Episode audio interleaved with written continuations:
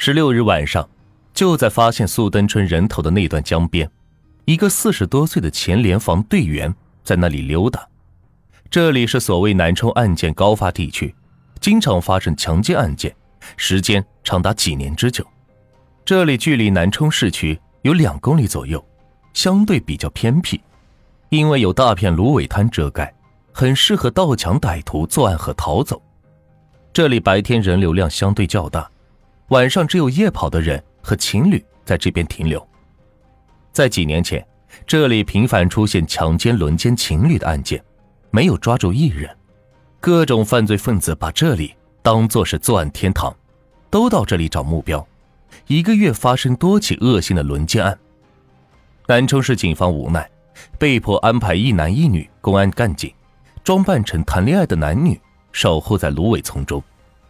结果呢，三天内就引来了一伙歹徒，当场是抓了三个。这次事件以后，这里的案件才减少一些。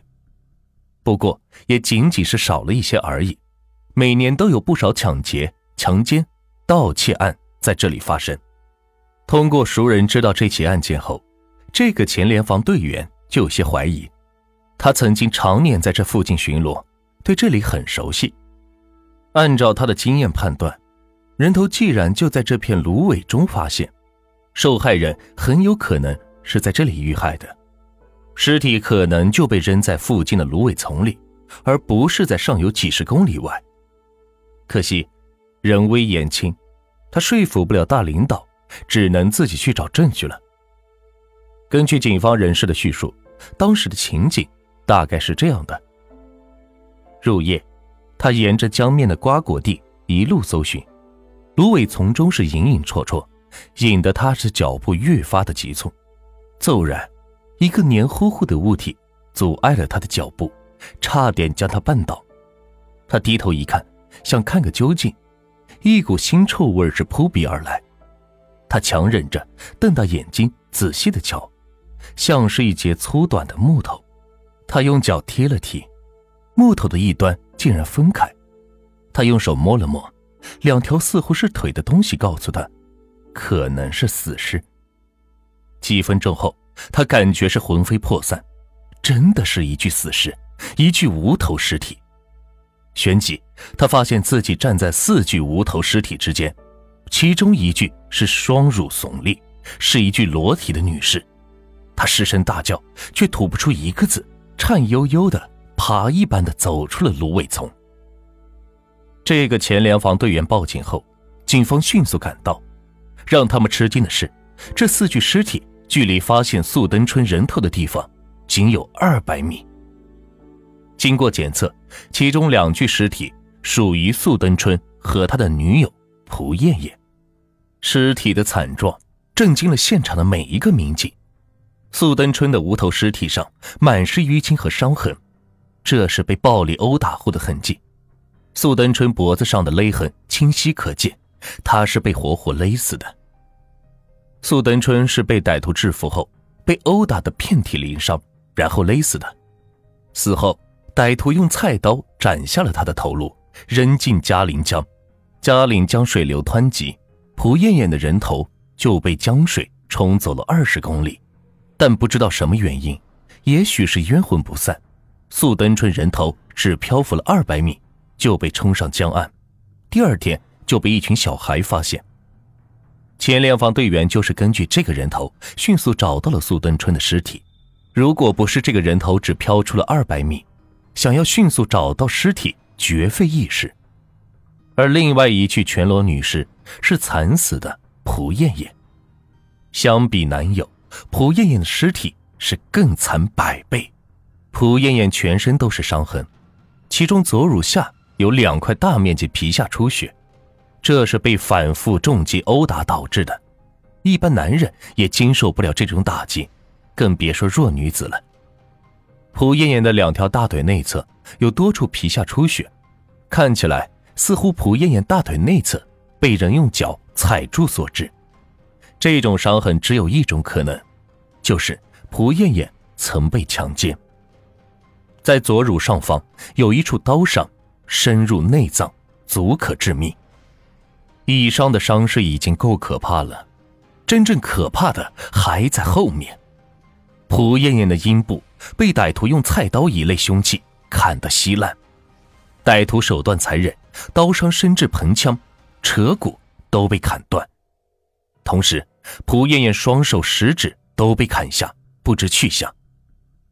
南充刑事案件很多，杀人砍人并不罕见，刑警们见过无数惨烈的现场。见到蒲艳艳的尸体后，刑警们仍然是愣住了，一时间竟然不知所措。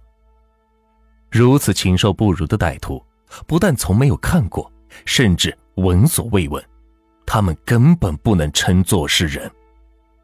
奇怪的是，根据尸检，蒲艳艳体内却没有发现有男人精液的痕迹，不过阴部上发现有男人阴毛，经过鉴定，并不是男友苏登春的。看来蒲艳艳还是被强奸过，吃一堑长一智。这次警方在附近进行了地毯式的搜索，调动了大量的警力，果然很快就有了收获。在距离现场三十米外的一个水塘里，警方发现了匕首、尖刀、菜刀、捆绑勒人的布条、女士短裤和几个用过的避孕套。同尸体进行比对，可以证明刀具和布条。就是凶器，而短裤属于蒲艳艳。看来，歹徒是带着避孕套对蒲艳艳进行了轮奸，随后又将他们丢弃在水塘中。这样一来，精液就被水冲走，取证是非常困难。现场共有四名死者，除了蒲艳艳和素登春以外，另外两个人是谁呢？根据尸检，另外两个小伙子更年轻，估计。还不到十六岁，他们死前也都曾被殴打过，再被勒死。其中一人的口袋中还有一串钥匙，看起来似乎是家门的钥匙。没有多久，这两名死者身份也搞清楚了，是高平二中初三的学生。受害者李超、赵波在十二日晚上参加了一个同学的生日会。晚上十一点左右，南充气温达到三十多度。离开聚会时，李超和赵波表示要去嘉陵江游泳，由此一去不回。经过家属辨认，确认两具无头尸体就是李超和赵波，而那串钥匙是李超家门的钥匙。二十二日前后，李超和赵波的人头先后在下游岸边被发现，由此，受害者身份都已经搞清了。那么，案件的性质是什么呢？仇杀，似乎有些道理。受害者中，蒲艳艳死的最惨。根据尸检，她是被多次殴打昏死过去后，被人踩住双腿，遭到轮奸，又被活活勒死。也许歹徒怕她不死，在心脏部位是捅了一刀，将她的阴部砍烂，割下十根指头，然后将人头砍下，丢入江内。如此凶残的手段，不像是抢劫或者。强奸杀人，似乎是情杀。歹徒和蒲艳艳有什么刻骨仇恨，或者情感纠葛？不过很快，警方是否定了这种观点。蒲艳艳的社会关系很简单，根本就没有仇人。从卫校法医专业毕业后，蒲艳艳从老家湖北天门来到了南充市，在刑警大队实习。因人生地不熟，加上工作性质的问题。蒲艳艳的社会关系非常简单，除了亲戚以外，蒲艳艳的熟人都是一些民警。蒲艳艳年仅二十一岁，单纯善良，素登春就是她的初恋，情杀的可能性根本不存在。那为什么要杀死李超和赵波呢？根据反复调查，李超和赵波同这对情侣没有任何的交集，相互也不认识。现在看来。似乎是歹徒制服素登春他们时，正巧被下江游泳的李超和赵波撞见，因此杀人灭口。不过，案件仍然是有很多的疑点。首先，为什么歹徒斩下蒲艳艳的十根手指？尸检表明，蒲艳艳是死亡以后手指才被斩下，这不是单纯的虐待。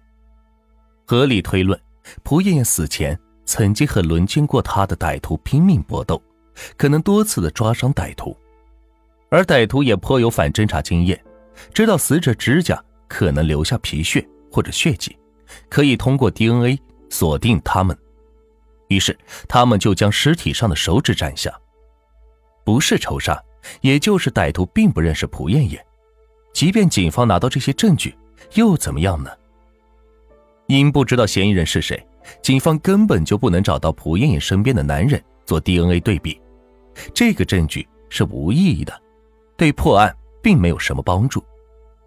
唯一可以解释的就是，这伙歹徒是惯犯，之前就有过案底，甚至留下过 DNA 的证据。通过这些证据，警方就可以锁定他们。其次，为什么歹徒强奸会使用避孕套呢？没听说过哪个歹徒带着避孕套强奸的。唯一的解释就和上面相同：歹徒带着套，就不会将精液留在受害者体内。歹徒可能是身背重案在逃，害怕精液会暴露自己。还有，为什么歹徒会斩下死者头颅呢？毁尸灭迹，不太像。除了蒲艳艳以外，其余三个男性死者都穿着裤子，甚至还找到了钥匙。只要找到尸体，根据衣物可以迅速的确定身份，根本谈不上是毁尸灭迹。